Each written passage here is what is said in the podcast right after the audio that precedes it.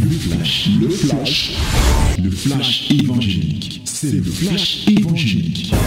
C'est le temps du flash évangélique. Que la gloire revienne à notre Dieu en ce moment. Mon bien-aimé, voici le temps de la parole. Voici la minute de la vérité dans Fraîche Rosée. Ouvre ta Bible dans Lévitique. Ouvre ta, ta Bible dans Lévitique, chapitre 10. Lévitique, chapitre 10, du verset 1 au verset 11. My beloved, this is the time of the word. The time of the word. Let's open your Bible. Your Bible, let's open your Bible in the book of Levitic, chapter 10. Yes. Levitic, chapter 10, verse 1 to 11. Levitic chapter 10, verse 1 to 11. Let us read it together. In the name of Jesus, 1, 2, 3. Nous lisons tous ensemble au nom de Jésus, 1, 2, 3. Les fils d'Aaron, Nadab et Abihu, prirent chacun un brasier, y mirent du feu et posèrent du parfum dessus. Ils apportèrent devant l'Éternel du feu étranger, ce qui ne leur avait point ordonné. Alors le feu sortit de devant l'Éternel et les consuma. Ils moururent devant l'Éternel. Moïse dit à Aaron, c'est ce que l'Éternel a déclaré lorsqu'il a dit, je serai sanctifié par ceux qui s'approchent de moi et je serai glorifié en présence de tout le peuple. Aaron garda le silence. Et Moïse appela Michael et Etzaphan, fils d'Uziel, oncle d'Aaron, et il leur dit, Approchez-vous, emportez vos frères loin du sanctuaire, hors du camp. Ils s'approchèrent et ils les emportèrent dans leur tunique hors du camp, comme Moïse l'avait dit. Moïse dit à Aaron, à Éliazar et à Tamar, fils d'Aaron, vous ne découvrirez point vos têtes et vous ne déchirerez point vos vêtements, de peur que vous ne mouriez et que l'Éternel ne s'irrite contre toute l'assemblée. Laissez vos frères, toute la maison d'Israël pleurer sur l'embrasement que l'Éternel a allumé. Vous ne sortirez point de l'entrée de la tente d'assignation de peur que vous ne mouriez, car l'huile de l'onction de l'Éternel est sur vous. Ils firent ce que Moïse avait dit. L'Éternel parla à Aaron et dit, Tu ne boiras ni vin, ni boisson enivrante, toi et tes fils avec toi, lorsque vous entrerez dans la tente d'assignation, de peur que vous ne mouriez. Ce sera une loi perpétuelle parmi vos descendants, afin que vous puissiez distinguer ce qui est saint de ce qui est profane, ce qui est impur de ce qui est pur, et enseigner aux enfants d'Israël toutes les lois que l'Éternel leur a données par Moïse. Amen. Voilà la parole bénissante de l'Éternel ce matin. Une parole qui va t'aider encore à comprendre le Dieu que tu sers, le Dieu que tu déclares servir, ou le Dieu que toi tu ne sers pas encore, mais que je t'invite à, à servir. Bien-aimé, en commençant par le dernier verset que nous avons lu, il dit, l'Éternel parla à Aaron et dit, tu ne boiras ni vin, ni boisson enivrante, toi et tes fils avec toi, lorsque vous entrerez dans la tente d'assignation, de peur que vous ne mouriez. Ce sera une loi perpétuelle parmi vos descendants. Et afin que vous puissiez distinguer ce qui est saint de ce qui est profane, ce qui est impur et de ce qui est pur. Bien-aimé, vous voyez, je commence par ce qui est plus simple à comprendre. Hein. À Aaron et à ses descendants. Et cette loi sera perpétuelle. Il a dit à Aaron et à ses fils. Et cette loi sera perpétuelle pour tous les descendants qu'ils ne doivent pas boire du vin. Sinon, ils vont mourir. Bien-aimés, on voit le problème de l'alcool aujourd'hui. L'alcool, boire le vin. Voilà, ça sera une loi perpétuelle pour les descendants d'Aaron. Aaron, comme nous voyons ici, était le souverain sacrificateur. Et le souverain sacrificateur avait des fils. Ces fils, tels que nous regardons dans la première partie que nous avons lue, Abihu, Nadab, étaient aussi des sacrificateurs qui étaient censés en fait prendre parce que la, sacrificateur, la sacrificature à cette époque était telle que il y a un souverain sacrificateur et le jour où il part, il lui faut un successeur. Aaron n'avait pas seulement Nadab et Abihu comme fils, il avait aussi Eliazar et il avait aussi celui qui s'appelle Itamar. Alors, donc, c'était des fils d'Aaron. Et Dieu leur a dit, déjà par rapport à ce que j'ai dit au départ, vous, vous ne devez pas boire du vin. Les fils d'Aaron n'étaient pas souverains sacrificateurs, mais ceux-ci étaient, pour Abu et Nadab, ils étaient des sacrificateurs. Et lorsque leur papa ne devait plus être, ils devaient prendre la place. Bien-aimé, si je reviens au niveau de la boisson, nous sommes contents souvent de dire qu'aujourd'hui, dans le sacerdoce de Christ, il a fait de nous un royaume de sacrificateurs. Chacun de nous est content de cela. Mais est-ce que tu connais les exigences de la sacrificature? Eh bien, aujourd'hui, avec Christ, nous sommes faits sacrificateurs L'une des exigences de la sacrificature, c'est que tu ne boiras pas du vin. Et ça sera une loi perpétuelle. Sinon, tu vas mourir. Mourir ici, ça veut dire que tu vas créer la séparation entre Dieu et toi. Aussi vrai que tu reconnais, parce que si tu étais dans l'ancienne alliance, toi, tu ne pouvais pas te tenir pour dire que tu sers Dieu. Moi-même, je ne pouvais pas me tenir. Parce que c'était bien reparti. Les sacrificateurs ne sortaient pas de toutes les tribus. Non.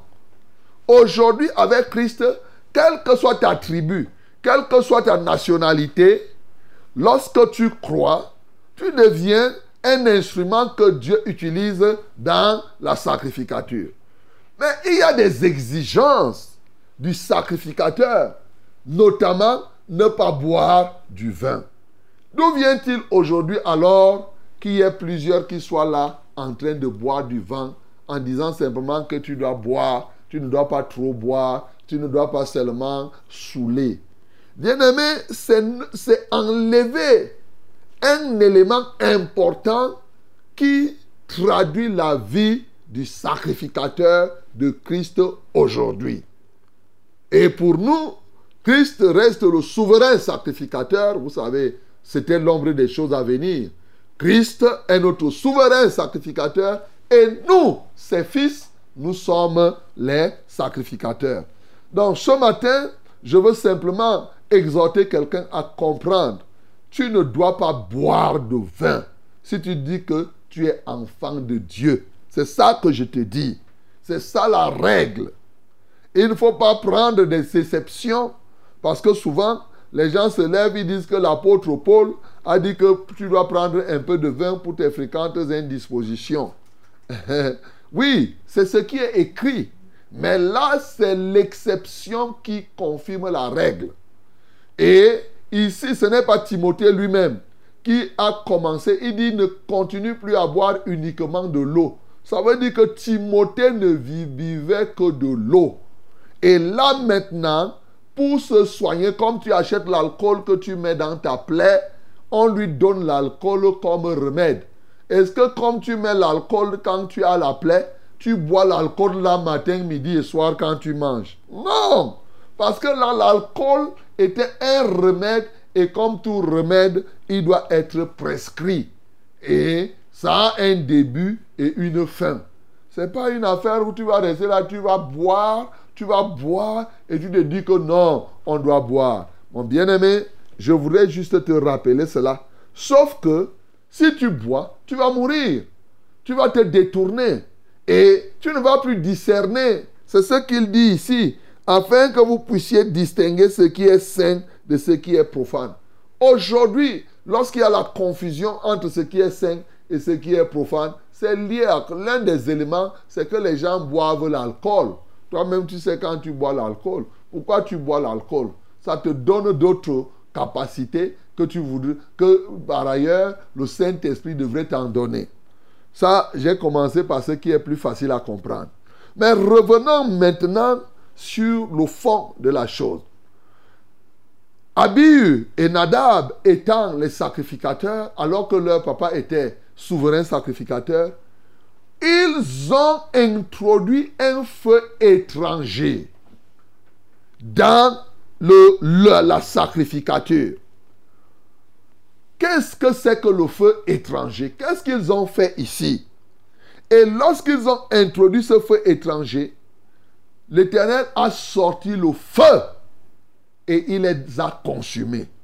Bien-aimé, mais ce qui me marque, c'est que Moïse est venu dire à Aaron, il dit que non, ce qui se passe là, c'est ce que l'Éternel a déclaré lorsqu'il a dit, je serai sanctifié par ceux qui s'approchent de moi et je serai glorifié en présence de tout le peuple. La Bible dit, Aaron garda le silence. Tes enfants sont frappés par le feu, ils meurent. Tu ne dois pas pleurer. C'est ça. Il garda le silence. Ça va plus loin. Pas seulement Aaron, même les fils d'Aaron. Je vais sauter les, neveux. Parce que les autres là étaient ici. Nous avons une histoire il y a Aaron, il y a Moïse. Vous savez, tout ça, c'est sur le plan familial, puisque l'Église, de manière générale, est une famille. Mais ici, on nous introduit des noms non habituels. C'est-à-dire que Michael et, sa femme, qui étaient fils d'Uziel, oncle d'Aaron. Voilà. ils étaient des enfants, le commun des mortels. C'était des gens de toute vie, la banalité, c'est-à-dire que c'est des gens qui n'avaient aucun, aucun engagement avec Dieu. Et ici, il leur a dit quoi? Approchez-vous, emportez vos frères loin du sanctuaire hors du camp. Ils s'approchèrent et ils emportèrent dans leur tunique euh, euh, euh, hors du camp, comme Moïse avait dit. Et quand il vient maintenant parler à Éliazar, et à Itamar, le les fils d'Aaron, qu'est-ce qu'il va leur dire? Il dit, vous ne découvrirez point votre tête, c'est-à-dire vous n'allez pas raser les cheveux et vous ne déchirerez point vos vêtements, c'est-à-dire vous n'allez pas faire le deuil, vous n'allez pas vous mettre à pleurer. De peur que, qu'est-ce qui arrive? Vous-même, vous allez mourir.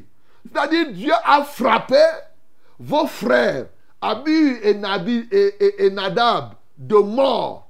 Il dit, si vous-même, vous faites le deuil de quelqu'un qui a fait mal et qui a fait ce que Dieu ne veut pas, vous vous faites le deuil de celui-là, alors que vous vous êtes appelé à la sacrificature, vous-même vous vous exposez à la mort. Je ne sais pas si vous comprenez cette parole. Et que l'Éternel ne s'irrite contre toute l'assemblée. Là, vous allez amener toute l'assemblée à périr. Il dit, laissez vos frères, toute la maison d'Israël, pleurer. Les autres vont le faire. Alléluia. Il y a des choses que les autres font. Laissez vos frères faire ça. Le reste, mais vous, on regarde votre position. On regarde ce que vous êtes dans la sacrificature. Vous ne pouvez pas vous mettre à pleurer comme n'importe qui. Vous ne pouvez pas vous mettre à faire n'importe quoi. Pourtant, c'est leur frère qui est mort. Pourtant, c'est leur frère que Dieu a frappé. Il dit non, laissez les autres pleurer.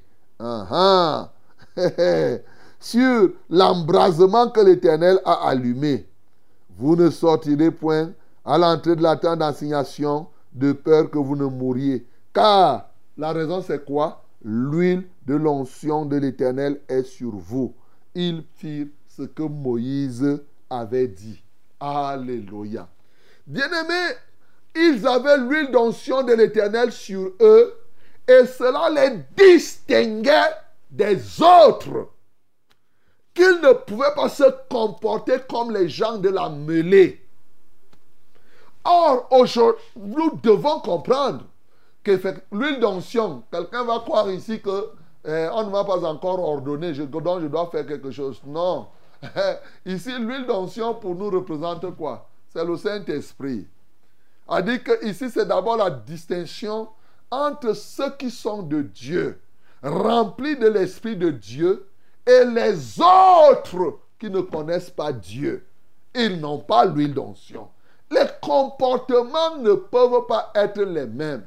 Le danger qui existe, c'est la mort.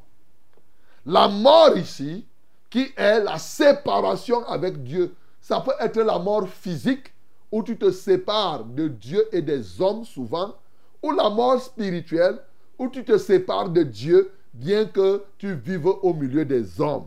Bien-aimé dans le Seigneur, je veux simplement te dire que il y a des exigences qui concernent les vrais enfants de Dieu.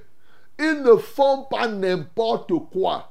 Quand tu fais n'importe quoi, aujourd'hui les gens se livrent à leur banalité. Comme les païens font, comme les autres font, tu veux faire comme eux. C'est ça qui te pousse à être séparé de Dieu. Tu veux faire comme les autres, entre guillemets, églises. Tu veux faire autour ce que tu vois autour de toi. Mais ici, il leur a dit, tu t'imagines que ton propre frère meurt, on te dit que tu ne dois pas faire le deuil?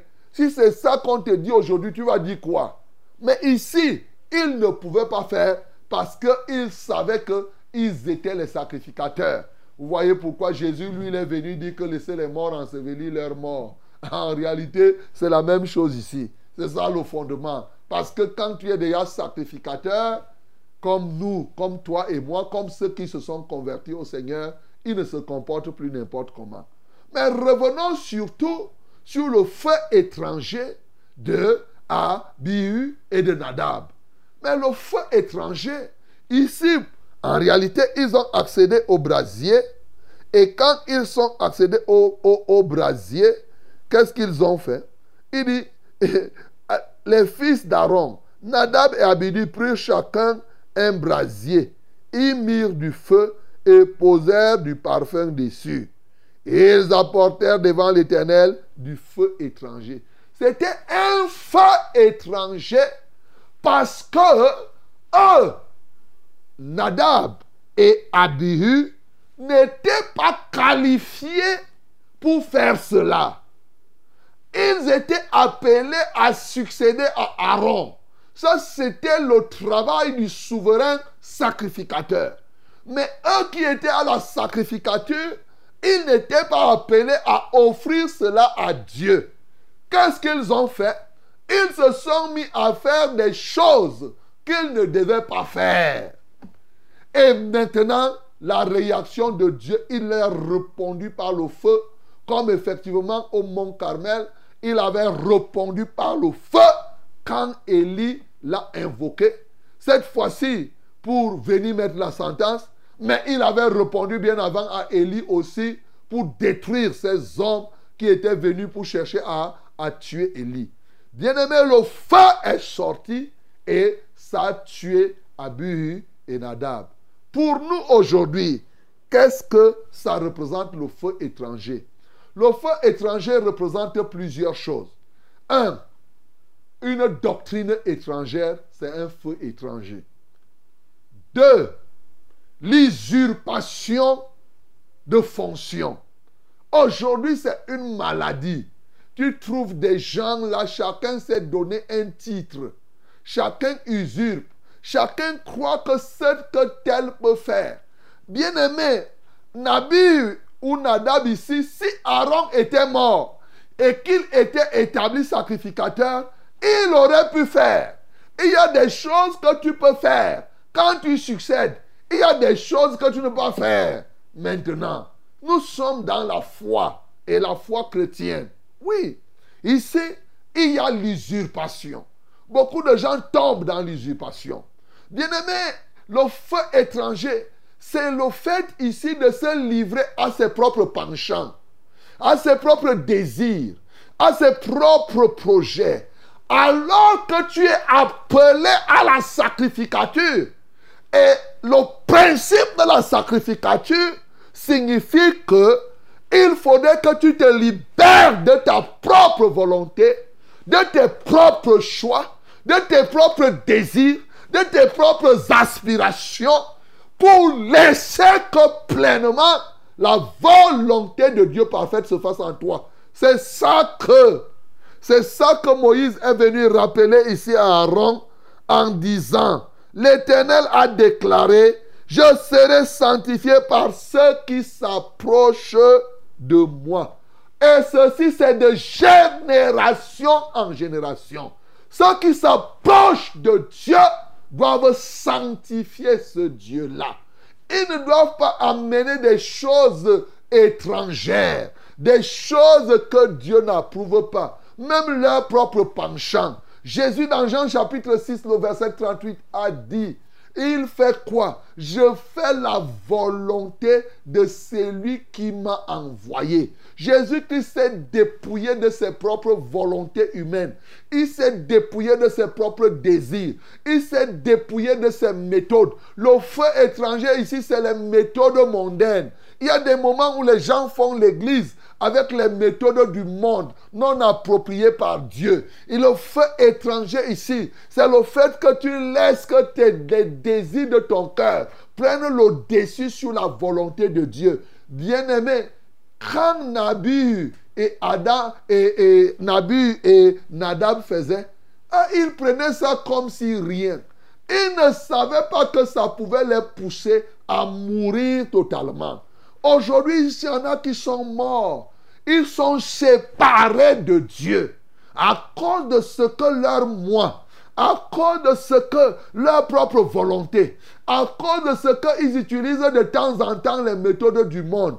La dernière fois que tu as utilisé la méthode du monde, est-ce que tu sais que ça t'a mis hors de Dieu? Tu fais les choses comme les autres. Tu fais comme les païens. Tu te mets. Non, nous ne devons pas faire ce que la multitude fait. Nous ne devons pas nous livrer aux choses de la mêlée. Non, nous devons être séparés de la mêlée. Bien-aimé, c'est ce qu'il te faut ici. L'engagement chrétien est un engagement exigeant. Aujourd'hui, les gens veulent banaliser la vie chrétienne comme si quand tu es un enfant de Dieu, tu es là, tu es devenu, il n'y a pas de différence entre un païen et toi. Tu continues à t'habiller n'importe comment, tu continues à faire n'importe quoi, à manger n'importe quoi, n'importe comment, tu fais ce que tu veux en tout temps. C'est le paganisme. Ici, justement, c'est on est en train de faire le procès du paganisme dans ce texte. Bien-aimés, nous vivons un moment où le paganisme a pris d'assaut les chapelles, a pris d'assaut les églises, les ministères. Toi qui m'écoutes ce matin, fais gaffe de ne pas tomber dans le paganisme. Et si tu étais déjà tombé, répands-toi. Parce que tu es certain que Dieu n'est plus avec toi. Depuis là, tu montes, tu descends. Dieu n'est plus avec toi parce que tu as embrassé le monde. Le feu étranger, c'est d'introduire le monde même dans l'église. Les gens sont là, ils prennent les choses du monde, ils viennent mettre dans l'église. Ils prennent les choses des païens, ils viennent mettre dans l'église. Ça, c'est le feu étranger. Étranger à Dieu. Dieu dit que ce n'est pas pour moi. Ce que vous faites là, c'est pour vous. Et alors, il se sépare de vous. Tu meurs spirituellement. Et il y en a même qui sont morts physiquement à cause de cela. Bien-aimé dans le Seigneur, ce matin, tu peux comprendre que tu dois te dépouiller de tes propres désirs, de ta propre volonté. Tu dois te dépouiller. On a chanté là, échec au monde et à sa gloire. Oui, tu dois faire échec au monde et à sa gloire dans ton cœur. Tu dois te différencier parce qu'il a fait de toi un royaume de sacrificateurs. Il a fait que tu sois transformé, que tu ne sois plus dans la mêlée, que tu deviennes un instrument pour sa gloire. Et bien aimé, la Bible dit à celui à qui on a donné plus, on exigera plus. Il y a des exigences qui te concernent toi, parce que tu es enfant de Dieu, parce que tu as le Saint-Esprit. Ton comportement ne doit pas être comme celui de tous les autres. Bien-aimé, tu dois respecter le standard de la sacrificature tel que Christ, parce que nous sommes dans la... Ça, c'était l'ombre des choses à venir. Puisque nous sommes à la sacrificateur de christique aujourd'hui, tu dois respecter le standard tel que Christ l'a prévu. Bien-aimé, tu ne me diras pas que tu ne peux pas. Il n'y a rien que Dieu peut te demander de faire que tu, que tu ne puisses pas faire. Car Jésus-Christ est mort.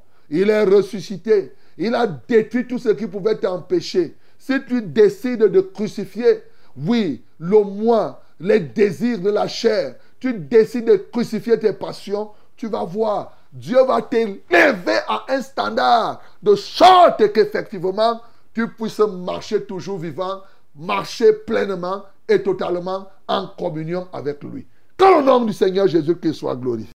C'était C'était le flash, le flash évangélique. C'était le flash évangélique.